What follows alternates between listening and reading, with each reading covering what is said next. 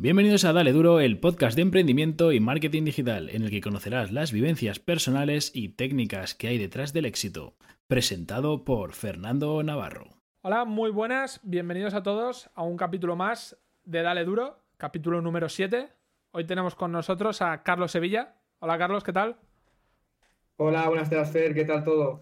Muy bien, ¿cómo estás? Cuéntanos. Pues muy bien, aquí estamos, eh, ayudándote en este emprendimiento tuyo. Muy bien. Cuéntame un poquito, a mí y a la gente que nos está escuchando. Tú, preséntate un poquito, cuéntanos, ¿quién eres? Pues buenas, yo soy Carlos Sevilla Pérez, soy un militar en el que siempre me ha encantado el emprendimiento. Y nada, me arriesgué hace una idea hace ya varios, varios años, en el que hace cuatro, pues lo hice realidad. Y aquí estamos luchando con todas estas adversidades. Muy bien, vamos a empezar si te parece, como es aquí un clásico ya en este podcast, vamos a empezar por los fracasos para así luego ir, ir para arriba, ¿vale? Cuéntame, cuéntame tu primer fracaso, lo que tú consideres como tu primer fracaso. A ver, nuestro, lo que es nuestro primer fracaso dentro de, bueno, la empresa es Baeli, ¿vale? Dentro de Baeli se puede contar que ya empezó casi, casi en el, eh, lo que es iniciar la empresa, ¿vale? Yo, bueno, lo digo claro, yo no tengo estudios sobre economía, no tenía estudios sobre dirigir una empresa, ¿vale? Se puede decir que empezamos un poco por, por la casa, pero en el tejado, ¿vale? Desde ahí. Entonces ya empezó a ver los primeros, los primeros errores. En el que fue, por, por ejemplo, pues encontrar el nombre de la empresa. Por ejemplo, ese fue un fracaso total en el que lo teníamos todo claro con diseños, y todo en el que cuando te plantas en registro mercantil sin ir, tienes un logo parecido en el que te pueden eh, fastidiar, porque ya lo sabes que si hay otra empresa en la que tiene ese tipo mismo de logo, te puede denunciar. Claro, entonces, ahí empezó. Vosotros, bueno, digo vosotros, no me has contado. Entiendo que esto lo iniciaste con, con otros socios. Sí, lo inicié con dos socios más, correcto. Digamos, sí, tres.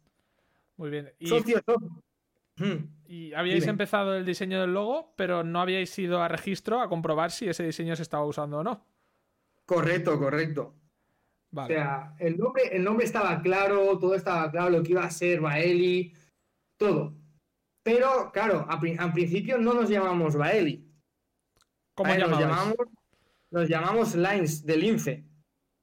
¿Vale? ¿Vale? O sea, y ya empezó ahí el problema. No nos podíamos llamar Lines, no nos podíamos tener el logo que habíamos creado. ¿Por qué? Porque había una empresa dedicada a candados, por ejemplo, que se llamaba Lines.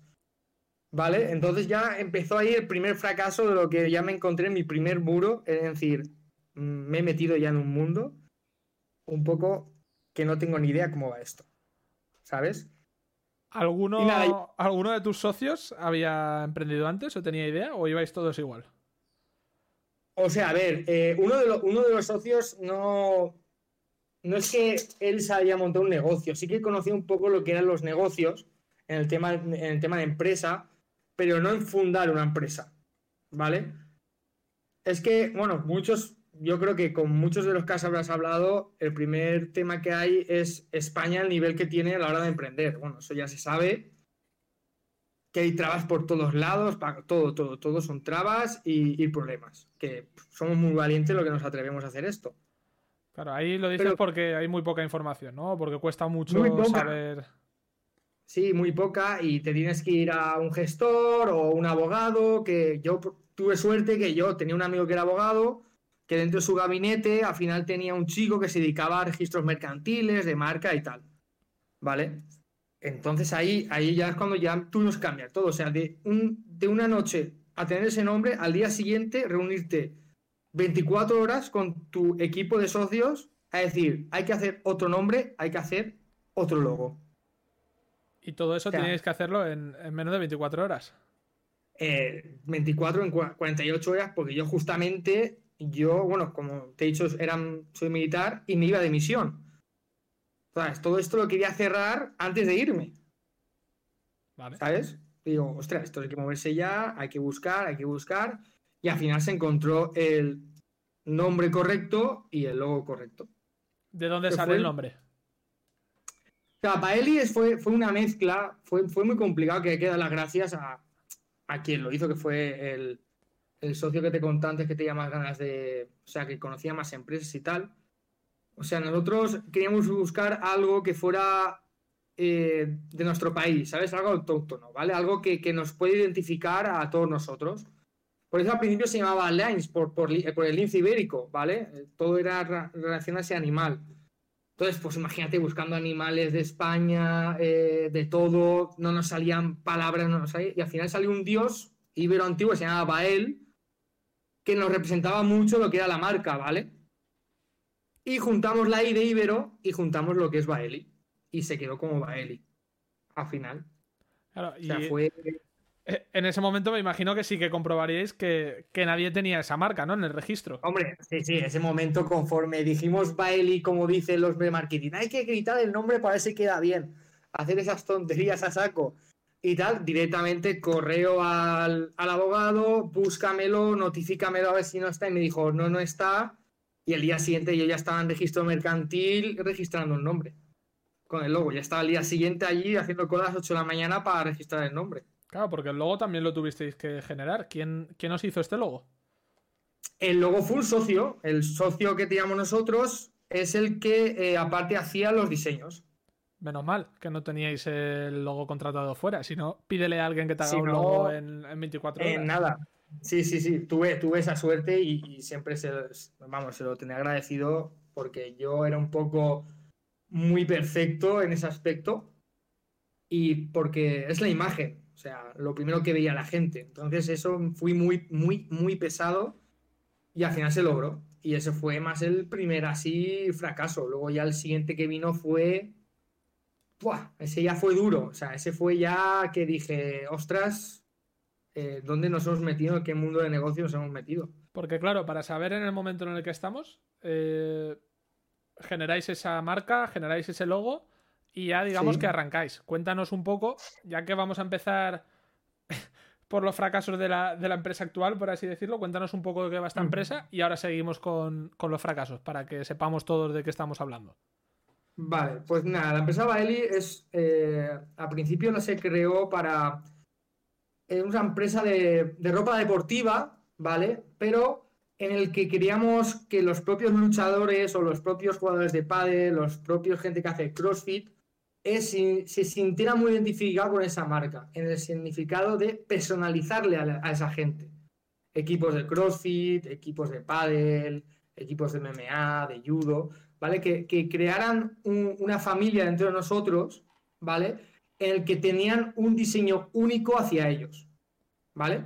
No como otras marcas que eh, te dan este catálogo, esto es lo que tengo y vale esto nosotros no trabajamos así, nosotros íbamos y decíamos, nosotros te vamos a crear algo en el que tu equipo se siente identificado lo que lleva puesto.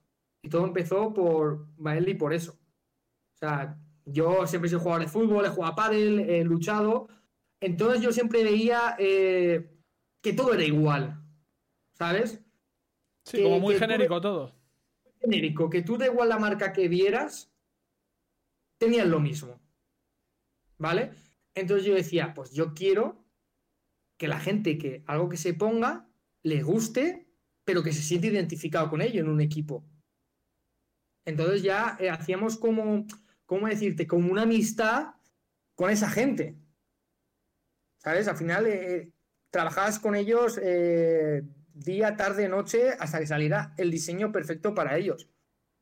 Claro, o sea, Entonces, eso... ahí la importancia de tener al diseñador en el equipo, claro. Claro, eso es muy importancia porque, claro, eh, tener, a ver, para mí, mi, lo que era mi empresa, tener a un tío como el, como el que tengo, como el que tenía y todo como socio, era lo más importante, era el motor. Yo podía tener la idea, podía tener la idea, los contactos, todo. Pero al fin y al cabo, el que tiene que enamorar era el, que creaba. ¿Sabes? Yo lo que vendía, yo sabía que lo tenía detrás. Entonces lo podía vender. Me, me quería lo que yo llevaba. Entonces, eh, la verdad que, en ese aspecto, lo que era la empresa, eh, llegamos a mucha gente en ese aspecto. Vale. Y la verdad que, sí, muy bien. Vale, ahora que ya sabemos un poquito de qué va la empresa, volvemos marcha atrás y seguimos con ese segundo fracaso tan sonado que nos estabas diciendo. Bueno, el segundo fracaso, a ver, nosotros eh, cuando, cuando se empezó Baeli, ¿vale? Eh, atacábamos mucho a la rama del pádel, en el que la llevaba un socio, y luego teníamos la rama de, de MMA y lucha, que la llevaba yo personalmente, pero eh, poniendo un porcentaje, ¿vale? Era un 80% iba dedicado al pádel y el 20% se puede decir que iba dedicado a las MMA. Vale. Entonces, a base de contactos de pádel y tal, el, o sea, fue, al principio fue un gran logro para tu primer año conseguir lo que conseguimos, que fue eh, vestir a la selección de Castilla-La Mancha de pádel, ¿vale?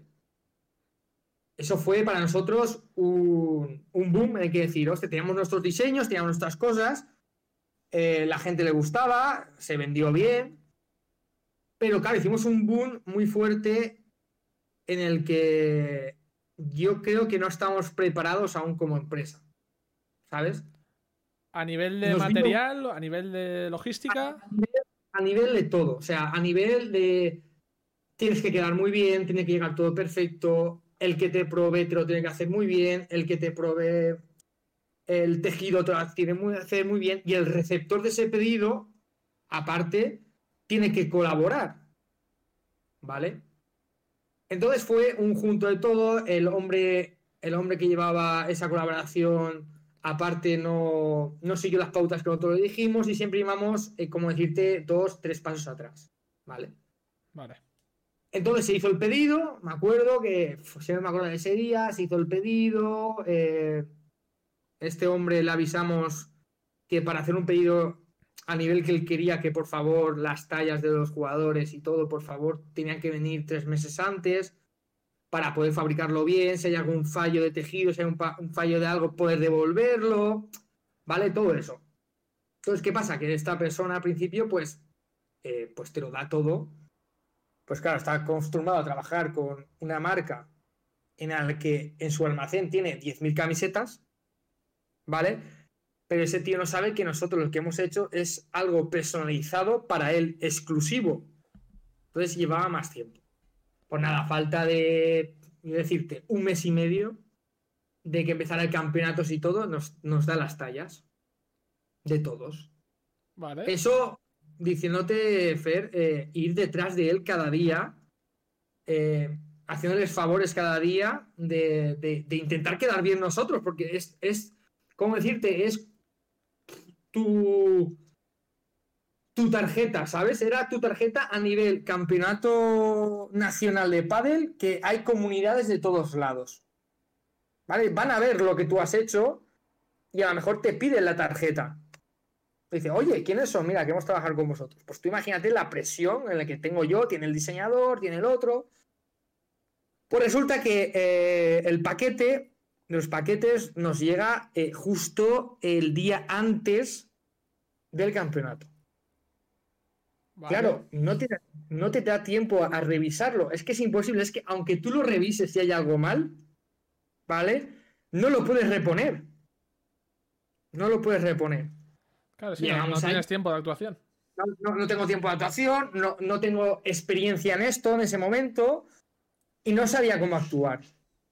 Claro, yo realmente era, eh, soy el, director de la empresa y la cara de la empresa. Me van a ir a mí, no van a ir ni al que lo ha llevado ni al otro socio, van a ir a mí. ¿Vale? Entonces llegamos allí y conforme un socio de los nuestros va allí hasta Castilla-La Mancha, hasta Albacete, lo que fue, a entregar la ropa, que se fue con su propio coche, el chaval, a llevarlo, porque si no, no llegaba, pues al abrir las cajas, faltan cosas. Faltan cosas, eh, tallas MS etiquetadas como tallas XS, un follón grandísimo. O sea, el proveedor, un desastre. Un proveedor, un desastre, pero de libro. Entonces, claro, ellos no ven que el proveedor sea un desastre. Ellos ven que tú has sido el desastre. Claro, al final es así. Quiero decir, a mí me da igual quién te cosa la camiseta. Tú me la has vendido y tú me tienes que, responder ante claro, tú eres el culpable de, lo que me has traído, ¿vale? Entonces, claro, yo pensando, diciendo, mira, aquí hay que dar la cara. hay que dar la cara y en el campeonato nos vamos para allá. El socio que, diseña yo, nos fuimos para allá, a dar la cara del campeonato, nos presentamos al presidente, pues imagínate el presidente de la selección, eh, pues un poco, mira lo que me ha distraído, tal. Claro, eh, siempre tienes que dar la razón, aunque sepas que él ha dado fallos. Entonces, tienes razón, le haces un descuento, le haces todo. Y eso fue, para mí, o sea, no, para mí no fue un fracaso, a ver, un fracaso de empresa sí, pero fue más un, fracaso personal, en el que me veía eh, capaz de eso y luego me vi que aún lo que era Baelin no estaba capaz a nivel logístico de hacer eso. Claro, digamos que, la, moraleja de, esto fue que, se os quedó grande, ¿no? En ese momento. Sí, claro, claro. Eh, nos creímos más de lo que éramos. En ese momento en el que consejo a los que nos escuchen, ir poco a poco, que no hay prisa. La gente se piensa que se crea una empresa y a los dos años se cree que va a regenerar dinero, va a recuperar y eso no es así. ¿Y qué nos pasó a nosotros? Y eso fue un fracaso que te lo digo, me tocó mucho, en el que luego dentro de Baeli cambió muchísimas cosas después de ese fracaso, porque fue un fracaso en el que eh, no nos hundimos, quiero decir, yo no me tiré atrás, no me hundí, dije, esto hay que levantarlo, yo creo mi sueño y los que estén conmigo tienen que creer en lo mismo que yo tengo, ¿sabes? Claro, esto, Entonces, esto me recuerda a en la primera entrevista que le, que le hice a Jacinto, que va un poco relacionado con el tema, les pasó justo lo que tú estás comentando, según nos decía él. Ellos estaban vendiendo ya los flotadores, eh, les, llegó, les llegó unas compras que no esperaban y realmente no tenían los flotadores. Es decir, habían hecho la venta un poco, ¿sabes? Relacionado con lo que tú dices, que habían corrido más de lo que habían podido. Y ahí tuvieron, claro, tuvieron otro problema que, que, pudieron solventar, pero hilando a lo que tú decías de que llega un momento que, hostia, que si creces de golpe, cuidado que igual no puedes responder a, todo. Claro, claro, y, y puedes caer, o sea, eh, la suerte que tuve yo, yo tengo una mentalidad que, que caí, pero dije, sigo. También tenía un apoyo muy fuerte por mi pareja, tenía un apoyo muy fuerte dentro de mi familia que apostaban por lo que había hecho, entonces eso, eso te motiva, o sea, eh, tienen que saber que Dentro de cuando alguien emprende hay dos clases de gente. Los envidiosos que, ven que emprendes y saben que ellos jamás lo van a hacer porque son cobardes, eso suelen pasar, pero te critican todo lo que haces. Y luego está la gente que está ahí, que, que, te da ese, toquecito que a lo mejor tú, necesitas. ¿Sabes? Ese toquecito que te digan, ese muro te ibas a chocar. Yo siempre en mi empresa la he relacionado con una serie que no sé si has visto, Silicon Valley. No, no la he visto. ¿Vale? No la he visto. Pues te recomiendo que la veas porque va de emprendimiento de chavales que, entre ellos eh, se hacen una empresa tal y, les pasa lo mismo. En lo hombre chocan, inversores, les roban. Lo que te puede pasar la, real 100%. Pues eso a mí dentro de Bailey me ha pasado. Y siempre lo digo, siempre me dice, ¿cómo va con Bailey? Me ha pasado lo mismo que Silicon Valley. Siempre lo digo. O sea, me ha pasado exactamente lo mismo. Cuéntanos, cuéntanos un poco para la gente como yo que no haya visto la serie. Nada, a ver, la, serie va de un grupo de amigos que, crean un formato, eh, como dice, de informática, de, comprimir archivos, que se llama Flautim y tal, y bueno, y lo crean y pues son unos cracks, ¿vale? ¿Qué pasa? Que crean Flautim y tal, pero resulta que hay un tío que tiene una empresa de, energía renovable que se llama igual Flautim, tiene que ir, bueno, lo típico tiene que ir, oye, que soy flautismo, págame 10.000 euros y te doy el, nombre. El tío le paga, lo intentan estafar unos inversores. O sea, va un poco de, de, que gente que no ha tenido el mundo del negocio, no lo entiende, como yo no, lo entendía en el momento, y, van tan rápido y, y creen que van a tener tanto éxito tan rápido, que van a ser millonarios tan rápido, que se encuentran viviendo otra vez en el garaje, ¿sabes? Después de todo lo que han conseguido. Sí, digamos que como tú, ¿no? Un poco con la idea, pero sin saber, sin saber cómo llevarla a cabo de la, mejor forma. correcto, es, va de eso. Y yo lo recomiendo que, si puedes la, veas y dirás, ostras. Y a muchos, a Jacinto con lo que me has contado, pues fue igual. a nosotros es que nos pasó exactamente igual, pero con el padel con, relacionando a lo de Castilla-La Mancha. Exactamente lo mismo. Vale, llegáis a este punto, llegáis allí, dais la cara. Entiendo que vestiríais a todo el mundo, ¿no? Mejor o peor, pero todo el mundo iría con sí, sí, a ver, la verdad, hay que decir una cosa, que de, este fracaso, eh, la gente tuvo su ropa, habían cosas que cambiar, habían, por ejemplo, había chandals que no, que no habían llegado, pero bueno, lo que era el equipamiento de jugar eh, llegó. Y lo bueno es que eh, hubo una selección, me acuerdo, la selección de Asturias creo que fue, o, o Cantabria, que les gustó el diseño y mucha gente les gustaba el diseño. La selección de Madrid, de Barcelona, que iban con, me acuerdo yo que iban con los jugadores top, como Martita Ortega, eh, de Madrid, que estaban allí. Les gustó. O sea, dijeron, ostras, claro, ¿por qué? Por lo que te digo yo, no están acostumbrados a que una marca les personalice con algo de, su, de, su identidad. Nosotros cuando hicimos el diseño pusimos los castillos, pusimos dentro de la ropa cosas que, identifican a Castilla-La Mancha, me acuerdo que pusimos a, Don Quijote en, el diseño dentro, o sea, que ellos se, sentían identificados con lo que llevaban puesto. Entonces les daban autoestima lo que llevaban. Tú veías otras selecciones y era un color, un pantalón y un logo, ya está. Sí, no había una identidad de marca detrás, no había un sentimiento, por así decirlo. Claro, no, no veías tú, decías, hostia, mira, la selección de Madrid. O mira, la selección catalana. No veías un ¿sabes? Lo mucho que me acuerdo que estaba, que estaba la selección andaluza iban de, verde. Lo único. Pero no te, no te daba esa vista que tú los veías jugar a ese diseño y decías, hostia, mira este diseño, hostia, eh, joder, eh, les da su identidad, les da su, personalidad dentro del campo. Me gusta.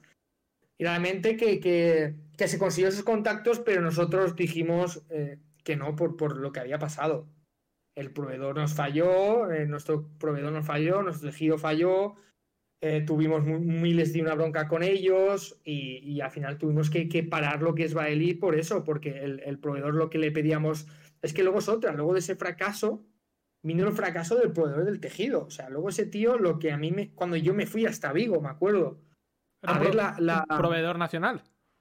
Claro, un proveedor nacional eh, de, de Vigo, me acuerdo, que fuimos y todo allí a Vigo nueve horas de coche, los tres socios metidos, a, visitar lo que, lo que era la, industria de, los que nos iban a fabricar. ¿Vale? Y al final era todo bonito. Nosotros te hacemos el patrón que quieras, con que nos, lo típico, el tejido, te enseñan el tejido súper bueno, ostras. Y luego lo que recibí no era nada de lo que me habían vendido. O sea, yo me gasté, no voy a decir, un X dinero en ropa, ¿vale? En el que cuando me llegó el pedido, la ropa era eh, nada que ver de lo que a mí me habían dicho, que a mí me daba vergüenza venderlo, ¿vale? Y cuando íbamos a devolver esa ropa, se declararon en bancarrota y me comí la pasta. Claro, o sea, aquí digamos que ellos sabían perfectamente lo que te habían mandado y aunque tú tuvieses un contrato o tuvieses algo firmado, como declararon en bancarrota, Adiós, muy buenas y, adiós, adiós. Ni su seguro ni nada. Yo no sé, desaparecieron o se cambiaron el nombre o tal. Y yo me quedé, pues al final, que no, que no digo que, es que la gente, a ver, el, la gente mucho dice, ¿por, ¿por qué tú, como eres, tu personalidad no fabricas en España? Tal. A ver, una de, una de las cosas es por lo que me he encontrado. ¿Vale? Lo que me ha pasado. Entonces, lo que me pasó, ya dije, tal y que dentro de España hay, muchas trabas. O sea, eso es otro tema que la gente que trabaja en el mundo del textil lo sabe. O sea, lo sabe que es muy complicado trabajar en España en el mundo textil. Hacer un main, un main Spain en España es muy, muy complicado. Por todos los IVAs que te meten, por todos los pagos, es muy complicado. O sea, si ya te meten IVA de venta, que es muy alto, encima te meten el, el IVA por main Spain, porque encima te meten el IVA aquí del 21% de lo que tú estás comprando. O sea, es un follón en el que una camiseta normal, yo me acuerdo haciendo cálculos, y lo digo así a la gente abiertamente, haciendo cálculos, una camiseta eh, de Bailey, para yo tener beneficios, tenía que venderla casi a 45 pavos. Para tener algo de beneficio. Para tener algo, para recuperar eh, pasta y ganar algo. ¿Sabes? O sea, que es. que me ha pasado de todo. En ese aspecto me ha pasado de todo. Un poco también, por lo que tú dices, por novato por novato y por inexperiencia. De el primero que has visto, el primero que te fías.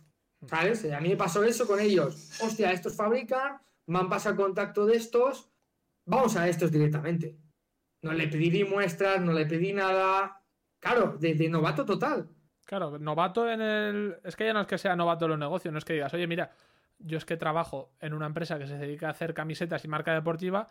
Como tengo esa experiencia, voy a montármelo por mi cuenta. No, es que no tenías ni idea del producto, Ni idea. ni idea de montar la, la empresa y ni idea de cómo llevarlo a cabo. O sea, digamos Correcto, que ibas a, vamos, a calzón quitado, ¿no? Y- íbamos como nos, nos creíamos como la marca de gafas esta famosa, ¿sabes? Que tocaron el cielo y ¡oh!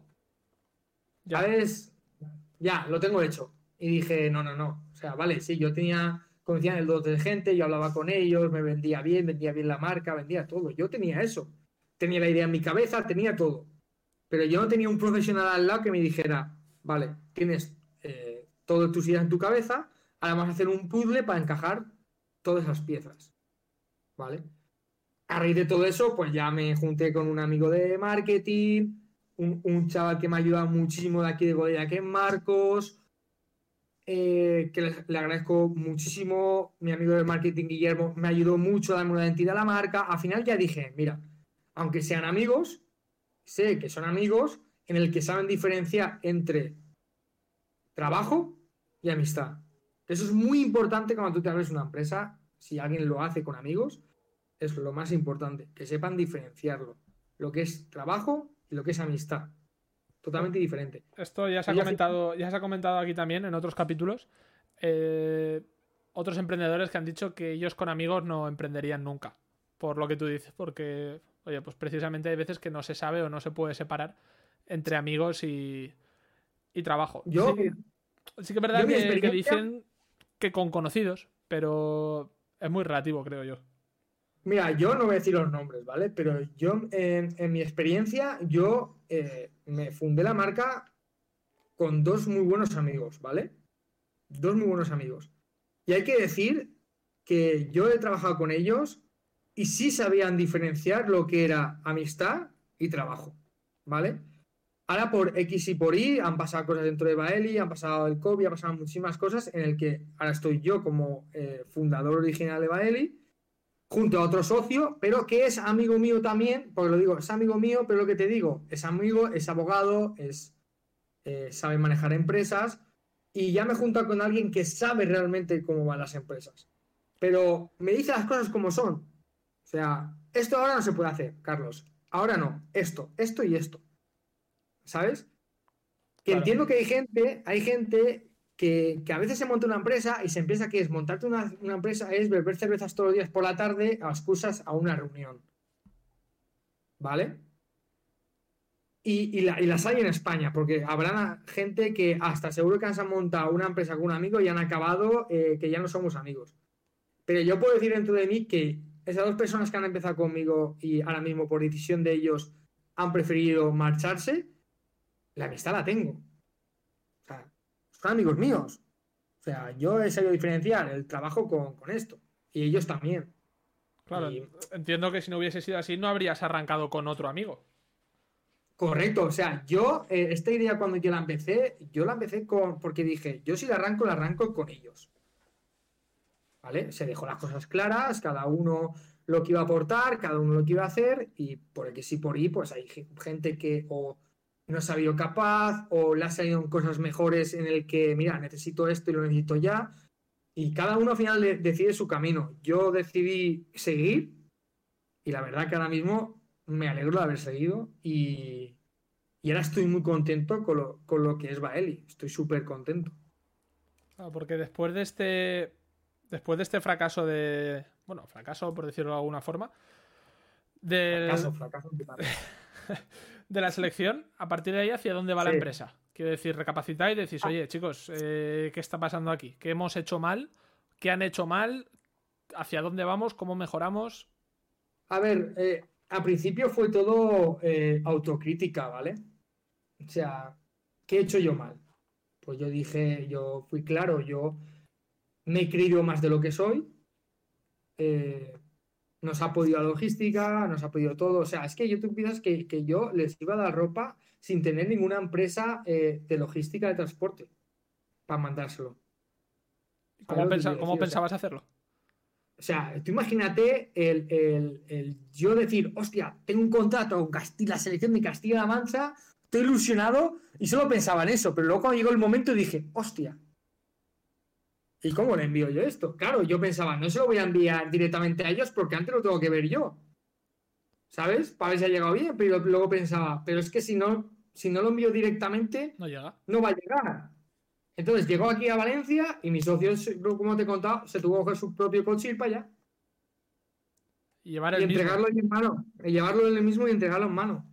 es que ahora mismo la gente que nos esté oyendo estará diciendo, vamos a ver, este chico que no sabía de empresa, no sabía de... No, no, no sabía de, envíos y se mete a esto, coño, si le va bien, cualquiera, cualquiera puede arrancar, que al final es un poco lo que quiero, ¿sabes? Lo que quiero transmitir, que oye, empieza, ¿sabes? Empieza, rueda y luego ves perfeccionando, pero... Claro, claro, a ver. hay que tener ahí una base.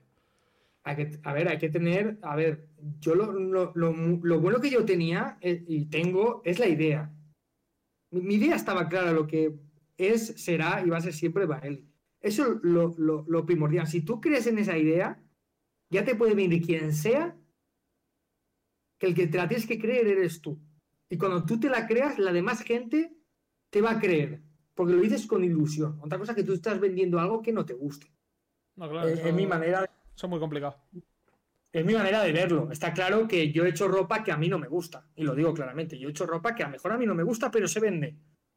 Claro, pero porque tú no vendes solo la ropa que a ti te guste, tú vendes, digamos, una personalización. Y al final, oye, pues, te tienes que adaptar al cliente. También habrán arquitectos que habrán diseñado casas que no les gusten. Correcto, pues lo que te quiero decir. O sea, lo, importante es tener tu idea. Y, a raíz de ahí, eh, reunirte con una gente en, eh, que no te cree negatividad. Eso es muy importante. O sea, porque si tú tienes uno siempre, a ver, una cosa es ser eh, tener negatividad, otra cosa es ser realista. ¿Vale? Te quiero decir. Hay gente que es muy negativo, esto no va a funcionar, esto así no, no sé qué. Sí, pero te dicen no, no, no. Pero dame una solución porque me estás diciendo no, no, no. Dame algo realista, ¿vale? Entonces yo por eso, después de lo, de, lo que fue Baeli, o sea, con esto del pádel y todo, yo dije, claro, aquí yo que conozco realmente el mundo de la lucha, Baeli va a dedicarse al mundo de la lucha. Y ya está. Abandonas el pádel abandono el pádel eh, por todos los problemas, tiro el hacha de guerra, la entierro contra el pádel. Y digo, y me voy a meter ya, ya yo mismo con mi amigo este se llama Guillermo eh, en el marketing, lo llamo, nos damos identidad de marca, qué queremos ser, queremos ser liderazgo, lo típico que hace el marketing. Y digo, pienso en vacío, hablo con mi otro socio y le digo, no vamos a dedicar a la lucha, que creo que es lo que teníamos que haber hecho desde el principio. Y ahí ya puedo decir que ahí ya me empezó a ir muchísimo mejor el mundo de la lucha. Conocía la jerga del mundo de la lucha, conocía luchadores, conocía eventos. Entonces me reuní con gente, por ejemplo, un chico de, Barcelona que se llama Jesús, que me ayudó también mucho con el tema de, de Baeli. El primer luchador que patrociné, que aún lo tengo dentro de Baeli, que se llama Les Bullo, que le agradezco mucho, que confío en una marca eh, recién iniciada, ¿sabes? O sea, ya, ya Baeli ya se veía, ya salía de, de, sus cenizas, ya empezaba a salir otra vez el fuego. Y la verdad que me fue bastante bien. Conseguí algún contrato en un gimnasio de venderle ropa, eh, patrocina a este chico, patrocina dos más, me, inventaron me, han invitado a eventos de lucha para verlos, mm, viajé dos veces a Londres con una persona que me ayudó mucho allí también y tal, y ahí me, llegó el primer, el primer toquecito que digo yo dentro de los inversores, ¿vale? Yo viajo a Inglaterra, me presentan a un chico en Inglaterra que era español, pero vivía en Inglaterra y se dedicaba al tema de, invertir y tal. Y bueno, me llaman y me dicen que, mira, que este chico que está conmigo cenando, pues que lo que es Bailey le interesa. Le interesa, ve, ve una empresa bien, que la idea que teníamos y tal. Y se pone en contacto conmigo. Tenemos un par de reuniones, me dice cómo vendo, cómo lo hago, tal. Y nada, y me hace una oferta. ¿Vale? Me hizo una oferta, yo rechacé la oferta, por lo que pedía él. O sea, yo, yo no me imaginaba, yo soy muy fiel a, los míos y, lo que él me pedía era echar a mis dos socios. Él se quedaba un porcentaje, yo un porcentaje y el socio que era se dedicaba como un trabajador en toda la empresa. ¿Vale? Vale. Y hay que decir que me ofrecía, me ofrecía, hay que decir, me ofrecía dinerito pero no, no me vendí. Dije que no y, seguí mi camino humilde y ya está. Pero gracias al cambio que, gracias al fracaso ese del pádel, que, que, me centré en lo que es la lucha, me, han venido bastante cosas y, y bastante bien, la verdad. Me vino el inversor, eh, he metido contactos en Inglaterra, lo que he dicho, Madrid, Barcelona, bastante, Andalucía, o sea que bastante bien, que, a raíz que te, para esto del COVID, tío, pues, pues está parado. Muchos luchadores me preguntan cómo va, pero claro, no, no, me puedo arriesgar en lo que es mi marca con el tema este, por, porque ya sabemos que los gimnasios los cierran, no hay eventos de lucha, no hay nada, entonces eso está un poco, un poco parado. Pero bueno. Y para, los que no conozcamos el tema de los patrocinios y demás, ¿tú cuando, cuando mm. patrocinas a un luchador, ¿Eso en, qué consiste exactamente un patrocinio a un, luchador? ¿Le das ropa? Eh, ¿Le pagas X? ¿Cómo funciona eso? A ver, hay, hay eh, muchos estilos de contrato dentro del patrocinio, ¿vale? Eh, yo los patrocinios que tengo con, con, mis luchadores, yo hay muchos que dan dinero, por ejemplo, ¿vale? Yo te doy ropa y aparte te doy X dinero y me representas y tal.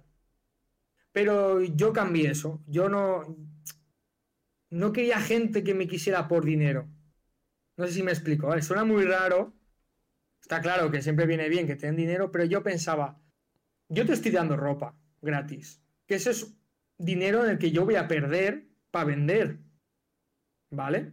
Pero yo te la doy toda la ropa que tú quieras, yo te la doy gratis, pero te utilizo a cambio como imagen de mi marca. O sea, yo los utilizo como imagen. O sea, yo los que patrocino es porque representa la marca. Yo no miro a lo mejor que cojas y diga, no, que tiene eh, 45.000 seguidores. Vale, tiene 45.000 seguidores, pero si es un, con, perdón con la palabra, un capullo, no lo quiero. ¿Vale? Sí, que representa un poco los valores de, la marca. Claro, los valores de la marca eran humildad, sacrificio, eh, un, tío que, siempre mire por progresar el solo, que se esfuerza, que no se rinde. Yo buscaba gente así, ¿vale? Entonces, mi, primer patrocinio que fue, me acuerdo, eh, fue Alex Bullo, el chico este de, Sevilla. Eh, yo, estaba, yo estaba de. Me acuerdo, yo estaba de misión, recuerdo. Vi un combate suyo por allí, lo vi. Y el chaval dije, hostia, este chaval no, no entiendo por qué este tío no lo patrocina ni nada. O sea, lo que hace en el octógono, lo que hace peleando y tal. Pues yo me, puse en contacto con él por Instagram. Claro, eso es otro punto. o sea, él te contesta. Sí, sí, yo le escribo, soy una marca tal, estoy, estoy empezando, tal, tal, tal, tal. Y el tío al principio no se lo creía. Él me decía, dice, se decía a su hermano, dice, a mí me están engañando. ¿Sabes? Nada, hice una videollamada con él y todo y le expliqué que no, que, estábamos interesados en él, pero yo fui claro con él, no podemos dar dinero ahora mismo, podemos dar una publicidad suya de imagen para eventos, podemos darle ropa, eh, a una ayuda económica sencilla de, entrenamiento y tal, pero lo que es un sueldo base durante meses, como una empresa que acabo de empezar, no puedo. ¿Vale?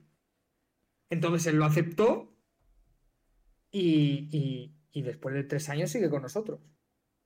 En la porque está ¿Seguís en la misma situación? Es decir, simplemente con el tema de ropa, tema de, eventos y demás. sí, a ver, ahora ah, vamos a hacer eh, algo distinto en el que eh, nosotros, quiero decir, eso se hace mucho y no sé si Jacinto hablaría de eso o no. Eh, nosotros ahora hacemos lo mismo, tema, le damos ropa gratis, le damos, le damos, como hace mucha gente, es un código suyo. Entonces la gente que compra con su código eh, un porcentaje de esas ventas se las lleva él. Entonces, lo que hacemos es que esa persona. Es un embajador de la marca, ¿no? Digamos. Claro, como un embajador de la marca, se sienta dentro de la marca y él piense, ostras, si me puedo llevar 300 euros al mes vendiendo ropa de Baeli y tal, pues eso que me llevo. ¿Sabes? Entonces, ese es el funcionamiento que ahora tenemos nosotros dentro del patrocinio. Luego hay otros, pues yo he visto gente que, eh, sin más lejos, yo conozco un caso de un luchador que le pagan 2.000 pavos al mes, aparte les dan material y aparte le pagan la carrera. Que está bastante bien. Hombre, eso yo a mis luchadores se lo digo, si os vienen con eso, iros. O sea, no seáis tontos. a ver, yo soy humilde y acabo de empezar, yo no te puedo ofrecer eso y tienes que, al final tienes que pensar en tu futuro. ¿Sabes? Es, es así. Pero yo lo único que quiero es que si se van, por lo menos que se lleven un gran recuerdo de Baeli y que siempre vamos a estar ahí para, cualquier momento que lo necesiten y ya está. ¿Sabes? No puedo competir con los grandes ahora mismo, es imposible. Posible. ¿Cuál es el objetivo de Bailey ahora mismo? ¿Dónde tenéis la mirada? ¿Cuáles son los próximos objetivos? A ver, dentro, dentro de Bailey, eh, lo que es la, ropa ahora mismo, queremos intentar conseguir un contrato, o sea, un contrato con una, selección, que no puedo hablar más de eso porque es un poco confidencial el tema, pero conseguir un contrato con ellos y luego en un futuro, eh, Baeli como los derechos de Baeli, lo que es la empresa, podemos hacer eventos deportivos aparte, eh, podemos ejercer de managers aparte eh, lo que vamos a hacer un poco es crear un. intentar crear un evento en España, o bueno, al principio en Valencia, un evento nuevo de MMA en el que sea la Liga de Baeli y de ahí coger eh, futuras promesas en las que le ofrecemos contrato con Baeli e intentamos sacarles eh, para, eventos buenos, intentar un poco que la gente joven que empieza con esto de MMA, que es muy complicado, con 18, 17, 19 años que quieran, dedicarse a esto, pues tenga un evento en el que suban a un octógono, se sientan dentro, se sientan lo que es subirse, lo que es pegarse, lo que es competir con otro hombre y un poco subir la trayectoria dentro del mundo amateur, no profesional, dentro del mundo amateur. Luego ya en el mundo profesional hay otros eventos muy buenos en los que les pueden dar más. Nosotros es como un trampolín a esa gente. Es un proyecto que tenemos y luego yo mismo tengo otro proyecto aparte que nos va con Baeli, que me monté una agencia de, managers con otro, con otro chico que me ayuda. Y llevamos luchadores. Eh, hacemos de manager, llevamos luchadores para eventos y, y, llevar en la carrera. Como un, como un jugador de fútbol, como un tenista, pues los luchadores. Al final, Baeli, el fracaso ese del pádel me ha abierto a la lucha, me ha abierto a conocer más la lucha, a conocer a mucha gente abrirme otra empresa dedicada a eso y abrirme en un futuro un evento de, de, artes marciales mixtas. O sea, ahí estamos con esos, con esos proyectos, básicamente. Muy bien, entiendo que, claro, deseando que pase todo el tema del COVID y esperando para poder lanzar cualquier evento, porque Tu, tu, rango de actuación entiendo que ahora mismo es en España, ¿no? No estás planteándote, no lo sé, un evento en Tailandia, por decirte algo. no, no, no, no. Ahora mismo eh, la idea es eh, Barcelona o Valencia. Por cercanía, por tu trabajo y demás, entiendo. Cercanía, trabajo, eh, luego dentro, es que esto es muy complicado, dentro de cada comunidad las federaciones marcan unas normas, entonces, claro, las, normas más sencillas, más básicas y, más fáciles de llevar son las de Valencia ahora mismo o, o Barcelona, y porque el tema logística de llevar todo eso a una zona, porque tú piensas que tengo que tener un octógono, eh, tengo que tener eh, para la gente un vestuario, tengo que tener arbitraje, son muchas cosas en las que tengo que tener, una ambulancia, eh, muchas cosas en el que por, por mi cercanía prefiero Valencia, porque lo toco todo. Que no quita que me vaya bien, haga dos o tres eventos y que coja y diga, hago una en Galicia, ¿sabes? Por decir un sitio.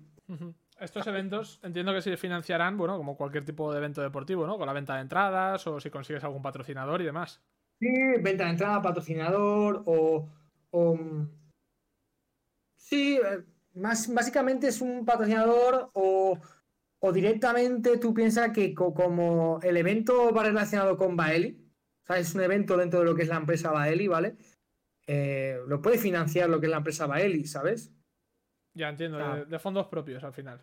Fondos propios, de por ejemplo has tenido X ganancias, imagínate que has tenido 20.000 euros de ganancias y lo quieres utilizar en vez de donarlo o, donarlo entre socios y tal, pues dices, pues de esos 20.000 euros, 10.000 euros va a ir enfocado al evento deportivo de MMA para enfocarlo. Sí, haces una, reinversión en, marketing también, porque al final un evento es, es puro marketing. Sí, marketing digital a tope, Instagram, los propios luchadores, fotos a los luchadores, carteles a los luchadores, mucho, mucho, mucho, mucho. ¿Estos combates se emiten en la tele? ¿O se emiten en algún canal? Por ejemplo, me viene a la cabeza, eh, ¿Twitch podría emitir un, combate? ¿O no lo, no lo sé, no lo has pensado en algún tipo de plataforma de este estilo? Sí lo he pensado, pero no quiero que los demás se enteren. Ah, es decir, ¿quieres que sea un evento privado? Eh, no un evento privado, quiero decir, lo que no quiero que los otros eventos se enteren de que lo pueden hacer por Twitch. Ah, entiendo lo que quieres decir.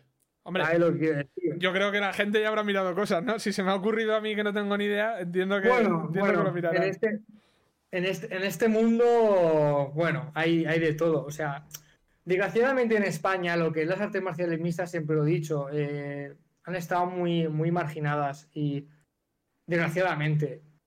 Y que una televisión apueste por tu evento es complicado. O sea, el, evento que consiga que un grupo de televisión, pues ya sé, me da igual quién sea, consiga un evento y ese, ese evento va a ganar dinero.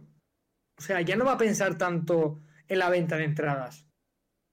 Vale, ¿sabes? Entiendo, lo que decir. Claro, al final, tú y, tú y yo, si lo van a hacer por un canal televisivo eh, a lo mejor no gratis, pero pagas 5 euros, 3,99, te gusta el cartel de, pelea y te gusta, antes de irte hasta Madrid, lo vas a ver por televisión. Está claro. Y eso crea una audiencia dentro de lo que es el evento. Pero claro, es muy complicado. Y ojalá, yo pido que ojalá eh, las televisiones ya eh, vean que, que las MMA están aquí en España hay mucha gente, pero muchísima gente, tanto de MMA como de Jiu-Jitsu, Judo, lucha de corromana, todas esas artes, en España se lleva mucho. Yo he hecho durante muchos años, se lleva mucho y lo han tenido como siempre apartado y la gente que se dedica a eso son kinkis, ¿sabes? Y, están muy equivocados. O sea, muy, muy equivocados. Y ojalá que, que lo que es la sociedad de España y España en general y televisión y todo tengan el fuego como tiene Estados Unidos, como tiene Latinoamérica, como tiene Inglaterra, Italia, Francia y Alemania, que, hacen eventos de esto y, lo promocionan. Ojalá, ojalá se, se hiciera y abriera los ojos. Ojalá. Para, por el bien de mí como marca y por el bien del resto de, eventos en España que, que, lo necesiten. Y más ahora con el tiempo del COVID, que esta gente se ha dedicado toda su vida, ha invertido un dinero en hacer eventos de lucha y desgraciadamente no les dan esa oportunidad de televisión y, no pueden hacer eventos a puerta cerrada con esto del COVID. Junto con otros países lo, han estado haciendo, Italia y tal, están haciendo eventos a puerta cerrada, pero porque tienen un contrato con televisión y ganan dinero. Aquí en España no puede ahora un tío haga un evento cerrado, no tengo entradas, ¿quién me va a ver? Lo pongo por per-per-view, por una página, es muy complicado muy, muy complicado. Sí, que la salida a lo mejor a otro país, es que no conozco yo el mundo, pero igual a otro país que, sí que le da más visualización, tú puedes tener tu evento en Valencia y me lo invento. Y que en una cualquier ciudad de Estados Unidos te esté viendo a lo mejor 3.000 o 4.000 personas eh, por, por visión. ¿Sabes? Que igual, oye, está muy bien enfocarlo aquí a España, pero quién sabe lo que puede llegar, ¿sabes? Hoy, hoy en día, además. Hombre, yo lo firmaba ya que me vieran 3.000, personas en Estados Unidos, ¿sabes?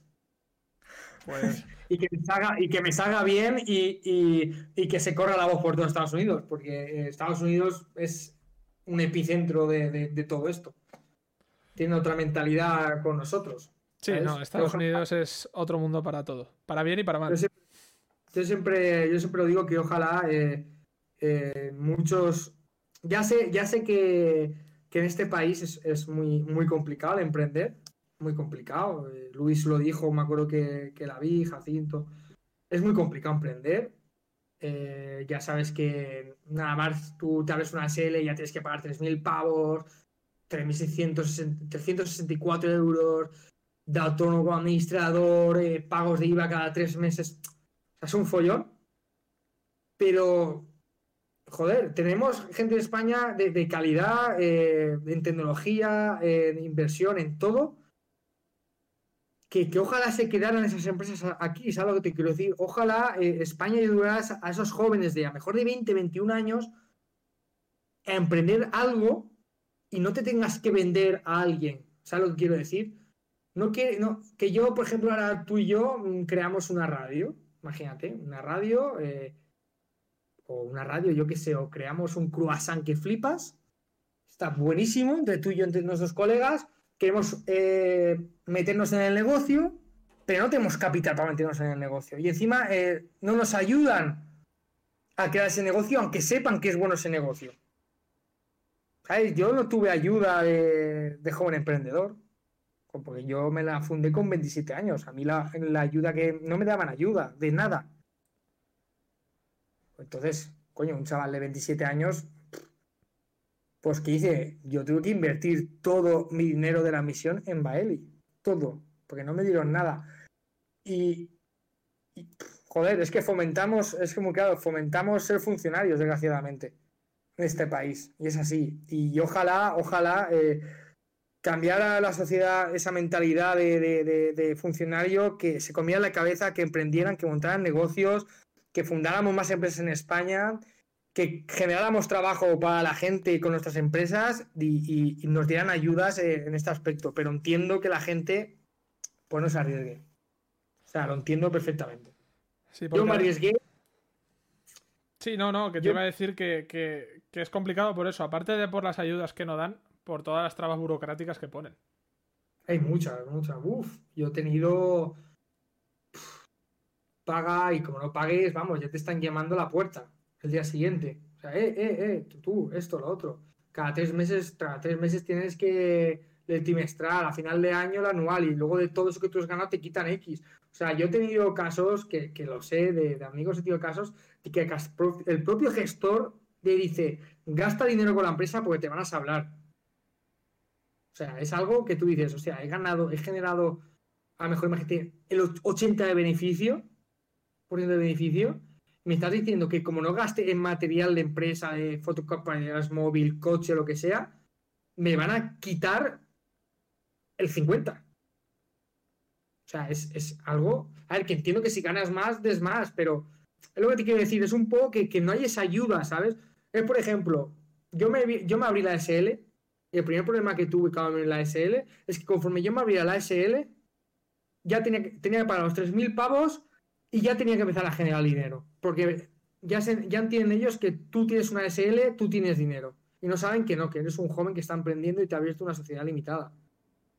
Sí, eso, eso lo hemos comentado también en capítulos anteriores, que no tiene ningún sentido que pague una cuota fija igual una persona que gana 20.000 euros que una persona que está en pérdidas. Claro. O que gana 2.000 o 1.000. Claro, a mí me dices que, joder, sin ir más lejos, yo imagínate que montó baile y dentro de 5 años gano un millón de euros. Ojalá, lo firmo ya. Y me dicen que me quitan un 40, un 50, lo entiendo. He generado mucho dinero. ¿Vale? y con el que me sobra, eh, puedo vivir, puedo pagar a mis trabajadores, puedo pagar todo.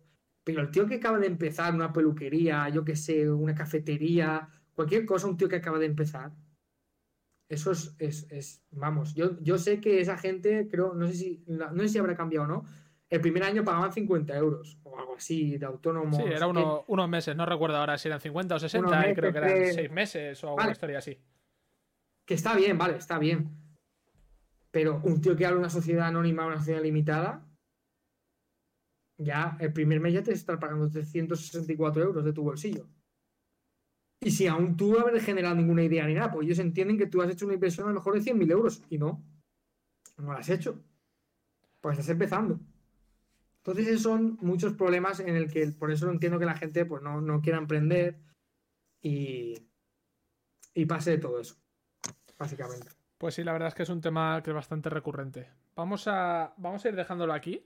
Vamos a hacerlo, vamos a hacerlo así, vamos a dejarlo con esta reflexión, que me gusta que se quede para el final. Te voy a hacer una pregunta, a ver si te viene rápido a la cabeza.